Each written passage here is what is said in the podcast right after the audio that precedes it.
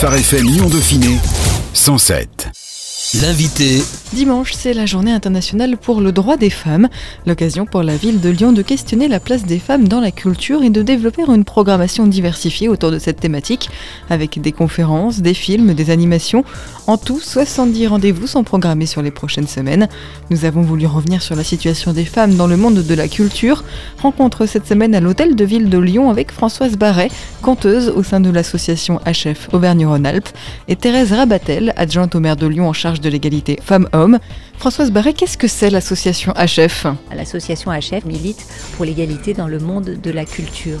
C'est créé il y a une douzaine d'années suite à la publication des rapports RENPRA 2006 et 2009, donc des rapports qui ont été demandés donc à RENPRA qui était haute fonctionnaire au ministère de la Culture pour faire une étude sur l'égalité ou l'inégalité homme-femme dans les lieux financés par l'État.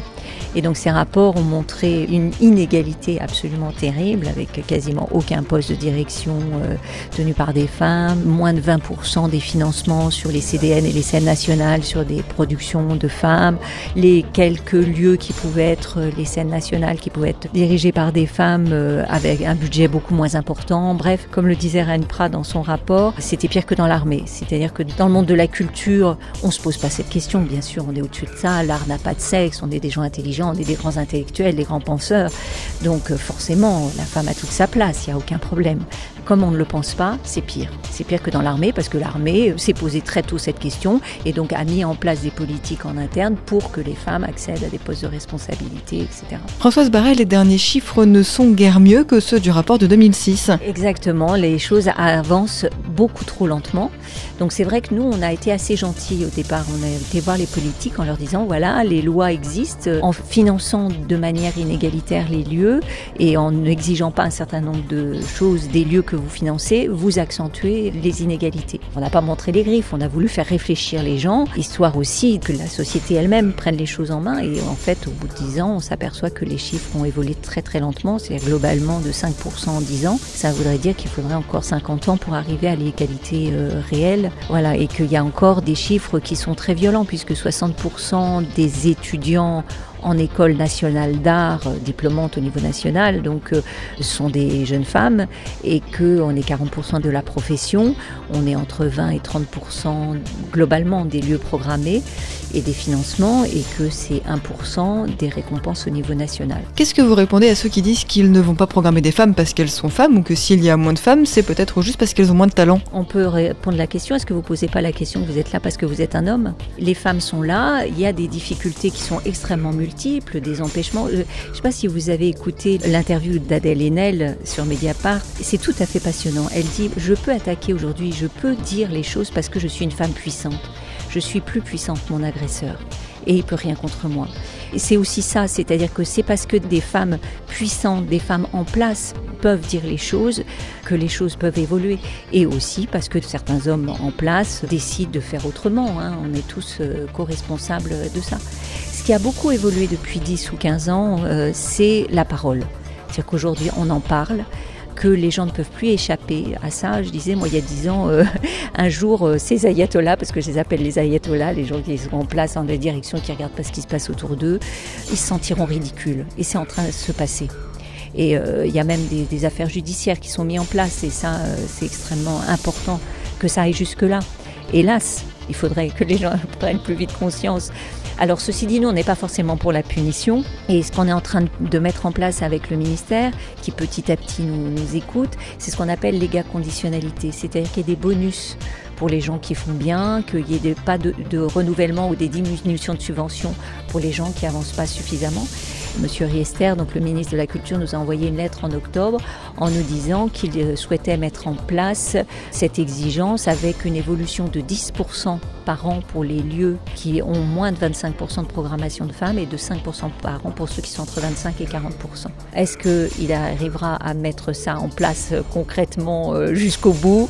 Parfois on en doute. Je ressortais par exemple une loi de 2006 qui disait que l'égalité des salaires au niveau national devait être aboutie en 2010. retraite. Voilà, on sait où ça en est et ce qui se passe aussi au niveau des retraites aujourd'hui qui a empiré euh, la situation des femmes. Sur l'actualité, on peut revenir sur la situation au ballet de l'Opéra de Lyon. À six mois de la retraite, l'ex-directeur a été licencié après avoir été condamné pour discrimination envers une danseuse. Il a fait appel de sa condamnation. Pour vous, ce licenciement, c'est le signe que les choses bougent dans le monde de la culture? Tout à fait, c'est-à-dire qu'il y a une volonté à certains lieux de dire ça suffit. Maintenant, ça suffit. On peut plus arguer de ce type d'argument euh, pour ne pas renouveler un contrat. Et euh, cette femme est courageuse parce que c'est vrai que la question de la maternité, pour les danseuses en particulier, c'est quelque chose de très difficile. De toute façon, on est dans un monde, le monde de la culture, où l'art est au-dessus de tout. Même ces deux femmes que j'admire absolument magnifiquement, enfin merveilleuses, Ariane Mouchkine et Maggie Marin, qui se mettent en tête de cette tribune Libé, c'est des femmes qui sont complètement dans un ancien système, c'est-à-dire où l'art doit être avant tout, doit passer avant la vie privée, avant la famille, en excluant le fait que bah, c'est quand même mieux malgré tout qu'on peut pas faire autrement. C'est quand même les femmes qui doivent mettre au monde les enfants. Voilà, moi quand j'étais jeune actrice, c'était évident qu'il ne fallait pas parler du fait que je veuille être une mère, mère un jour ou pas. Je ne devais pas en parler au niveau des répétitions qui se passent bien sûr le soir. A des enfants, c'est pas un problème. C'est extrêmement important de parler de cette question de la maternité aujourd'hui. Alors pour ceux qui n'ont pas suivi cette affaire à l'Opéra de Lyon, deux grandes metteuses en scène ont pris la défense dans une tribune dans l'IB de l'ex-directeur du ballet de l'Opéra de Lyon, licencié pour discrimination. Exactement, qui prenne sa défense en disant que euh, de toute façon, euh, bon, il a pris cet argument, mais que c'était pas seulement ça, que c'était surtout une question artistique et que c'est un grand artiste. Mais euh, voilà, c'est la question se pose aussi avec Polanski, exactement. Qu'est-ce qu'elle veut dire pour vous cette prise de position en plus par deux femmes? Pour moi, c'est très français parce que il y a une espèce d'image de l'art et de l'artiste qui est au-dessus de tout, quoi, au-dessus de tout, de toutes les réalités concrètes, humaines, relationnelles. Il y a une très grande violence en fait dans le monde de l'art euh, particulièrement, je pense, en France. On doit tout donner pour l'art. On doit tout donner, on doit pouvoir se tuer, on doit pouvoir. Voilà. On parlait de la maternité tout à l'heure, vous parliez brièvement de la famille. Aujourd'hui, la famille, vouloir être mère, c'est un vrai handicap quand on veut être artiste? Oui, je pense encore aujourd'hui. Oui, oui, je pense encore aujourd'hui parce que on est très dépendant de nos patrons. Pour le monde du spectacle vivant, on est intermittent, c'est-à-dire que c'est un système qui est formidable parce que du coup, les gens avec lesquels on travaille ne sont que des gens qu'on choisit. C'est-à-dire qu'on n'est pas du tout obligé de reconduire un contrat, euh, à part dans les structures comme l'opéra où il y a des CDI. La plupart des temps, c'est des contrats très courts. Et donc, ça nous permet vraiment de choisir les équipes avec lesquelles on travaille. Mais du coup, on doit se soumettre à la loi. Il n'y a pas de protection du travail. On doit se soumettre à ce que nous impose la direction artistique pour travailler avec eux. Et si on nous dit on travaille tous les jours, moi ce qui m'est arrivé comme jeune, euh, de ça 30 ans, en tant que jeune maman, de dire est-ce qu'on pourrait un soir par semaine ne pas travailler le soir pour que je puisse coucher mes enfants Votre contrat n'est pas renouvelé, point c'est tout, sans autre explication. Est-ce qu'il y a d'autres formes d'interdits ou est-ce que les femmes ont l'impression de vivre d'autres interdits dans la culture? Ah bah on n'a pas le droit d'être euh, grosse, on n'a pas le droit d'être laide, on n'a pas le droit de vieillir, euh, voilà. Il y a tout un mouvement aussi des femmes de plus de 50 ans, des femmes actrices de plus de 50 ans qui disent elles sont sous-représentées alors qu'elles sont une grande part de la société, elles sont sous-représentées dans les films et dans les pièces de théâtre. Donc on a beaucoup plus de mal à travailler à partir du moment où on est une comédienne de plus de 50 ans. Est-ce que c'est pas finalement propre à toutes les femmes, ce rythme de la beauté, d'être jeune, d'être belle euh, toute notre vie? Ah bah c'est quelque chose que nous impose la société, oui. Mais la culture est le révélateur du monde tel qu'on le regarde. C'est pour ça que c'est extrêmement important. Qu'est-ce qu'on offre comme regard sur le monde? C'est ça qui est grave. C'est pour ça que c'est très très important la culture. Quelles seraient pour vous les, solutions pour faire avancer les choses? On a parlé tout à l'heure de bonus. Est-ce que les solutions elles sont dans le recrutement aussi, de mettre plus de femmes à la tête d'institutions? Bien sûr, et c'est ce que fait la ville de Lyon d'ailleurs. On peut honorer de ce, point de vue-là. Il y a une grande attention. Euh, qui est donné à ce niveau-là. Alors après, ça ne veut pas dire, c'est pas parce qu'une femme est euh, à la direction d'un lieu euh, que les choses vont changer de l'intérieur, mais malgré tout, si on peut quand même remarquer que quand les femmes sont à la tête d'institutions, elles sont plus attentives à ces questions-là. La question de l'histoire des femmes, par exemple, elle est venue parce que des femmes chercheuses accédaient à des postes et donc ont commencé à regarder l'histoire du point de vue euh, des femmes. Forcément, les choses vont bouger par le haut et par le bas et par le public aussi, hein, qui doit interpeller aussi les programmateurs. Et puis faire attention quand ces enfants font une activité culturelle, d'orienter les petits garçons parfois vers la danse quand ils ont envie et les petites filles vers la batterie ou le saxo quand elles en ont envie, de ne pas les empêcher euh, de faire ça. Merci Françoise Barret. On rappelle que vous êtes conteuse au sein de l'association HF Auvergne-Rhône-Alpes. Thérèse Rabatel, le thème de ce 8 mars, c'est la place des femmes dans la culture, car c'est un milieu qui cache beaucoup d'inégalités. Oui, tout à fait. C'est vrai que pour certaines personnes, ça peut sembler surprenant, parce qu'on peut penser que la culture est un milieu euh, progressiste, ouvert au monde, euh, sans difficulté particulière. On voit des grandes actrices célèbres, etc. Mais dans la réalité, la culture est un des domaines où les inégalités femmes-hommes restent encore euh, extrêmement fortes de toutes sortes. Alors dans les financements, dans les renommées, euh, la question des violences qui vient de sortir euh, là récemment, il y avait un grand blackout autour de ce sujet, mais euh, c'est en train de sortir. Dans les questions de pouvoir, dans les recrutements, dans les expositions. par exemple, aujourd'hui, quand on fait une exposition sur un artiste célèbre, eh bien, un personnage célèbre artistique, devrais-je dire, en fait, 85% des cas, ce sont des hommes et rarement les femmes sont honorées.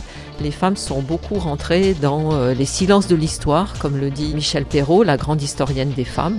En fait, on doit lutter dans tous ces domaines financiers, pouvoir, stéréotypes autour de la culture qui restent encore euh, extrêmement forts. Comment expliquez-vous que les femmes sont 60% à étudier dans les grandes écoles d'art mais qu'elles ne sont plus que 20% à être programmées ou à diriger de grandes institutions? Que se passe-t-il entre ces deux moments? Une énorme perte, euh, comme euh, ça existe souvent. Des femmes font des études et puis ensuite elles ont du mal à entrer dans leur vie professionnelle. Et là, c'est exactement la même chose. Au niveau des recrutements ces dernières années, les femmes dans la culture se sont battus pour avoir par exemple des jurys paritaires, parce que sinon euh, c'était plus des hommes qui étaient recrutés euh, que des femmes. On le voit dans grands orchestres hein, par exemple, où vous avez que 26% euh, de femmes seulement sont solistes et le reste ce sont des hommes, alors que les femmes ont autant de talent.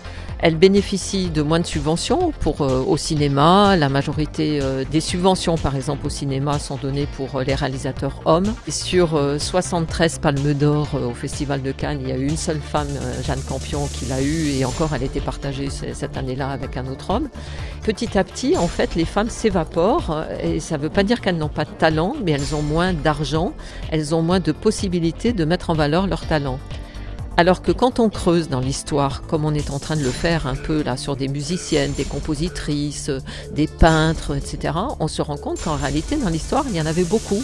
Mais là encore, elles sont passées dans les silences, les oublis de l'histoire. Que fait la ville de Lyon? Comment est-ce que vous avez envie de, de, lutter contre ça? Quelles sont les actions concrètes mises en place? Alors la ville de Lyon s'intéresse euh, au sujet, bien sûr, de la culture, c'est une de nos grandes compétences dont nous sommes fiers. Et donc, euh, nous avons un plan d'action. J'ai déjà fait deux plans d'action. Dans ce plan d'action, il y a des actions qui concernent la culture.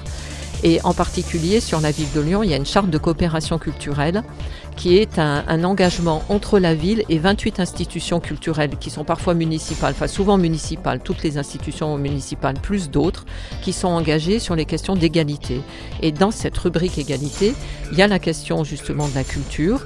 Et donc on essaie de sensibiliser les responsables culturels à l'idée d'avoir une programmation qui soit euh, plus égalitaire.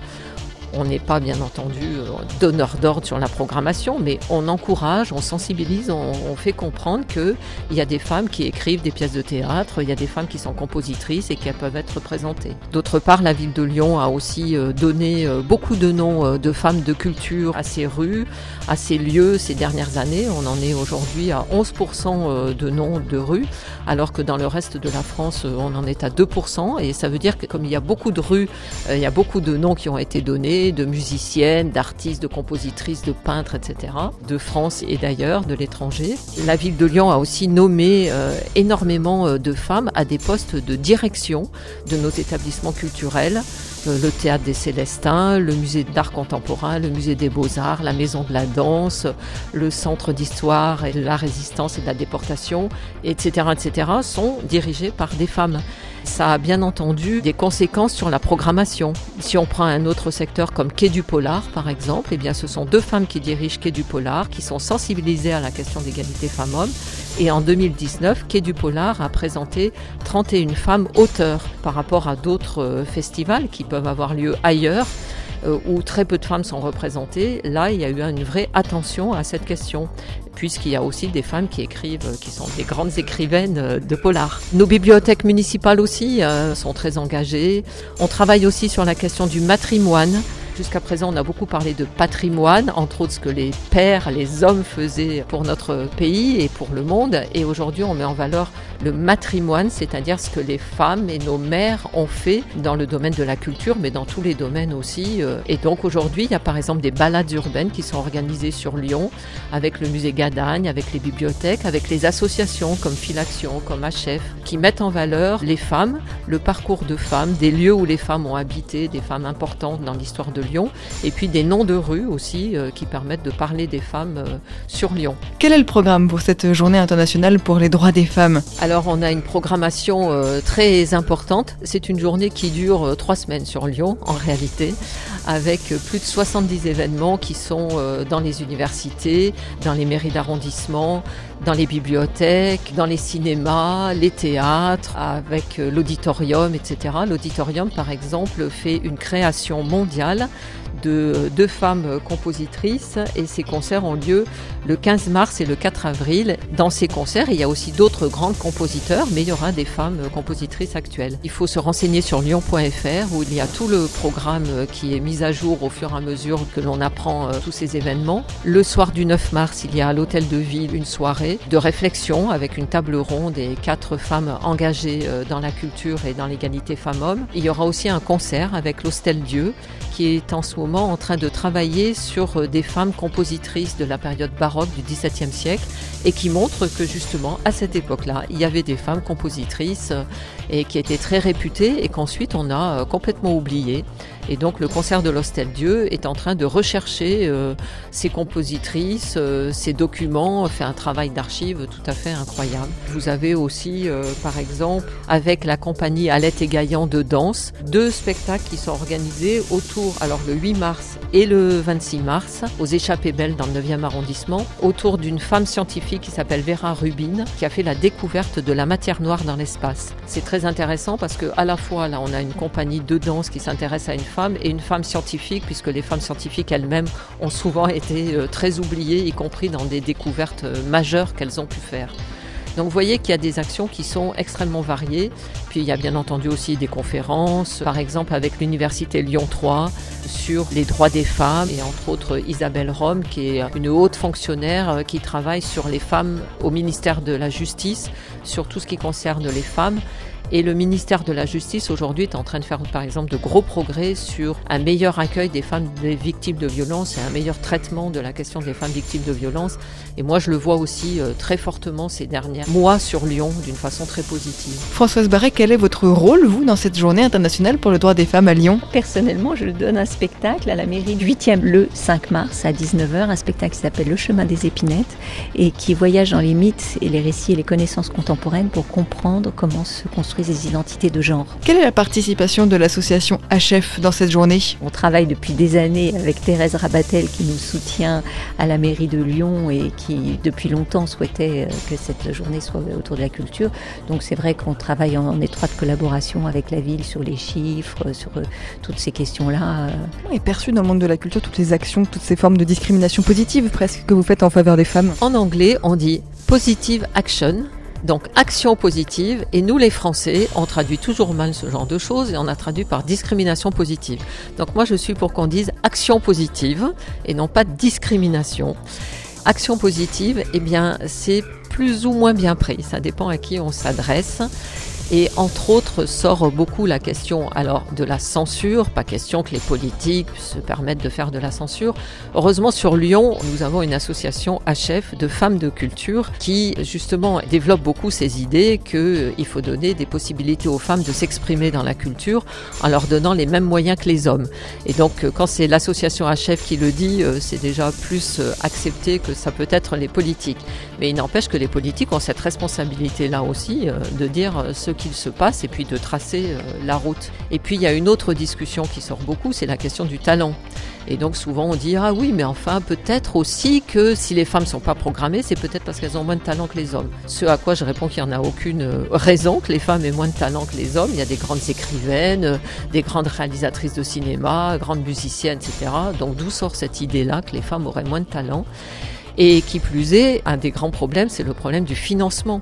Il faudrait aussi leur permettre, par des financements égalitaires, de salaire, etc., de cinéma, d'avoir finalement le même talent que les hommes et de pouvoir s'exprimer de la même façon. C'est un projet de la mairie, ça aujourd'hui, de vraiment regarder euh, où passent les financements, est-ce qu'il en est de l'argent? Moi, j'aimerais que dans un prochain mandat, j'ai déjà fait tout ce que j'ai pu en 12 ans, mais euh, j'ai pas réussi à tout faire, bien entendu, on peut pas tout faire en 12 ans. J'aimerais qu'on aille vers un budget qui soit genré, c'est-à-dire un budget qui s'intéresse à l'égalité femmes-hommes, alors pas peut-être d'une façon générale, parce que ça serait extrêmement compliqué. D'ailleurs, il n'y a quasiment aucune ville qui le fait aujourd'hui euh, dans le monde.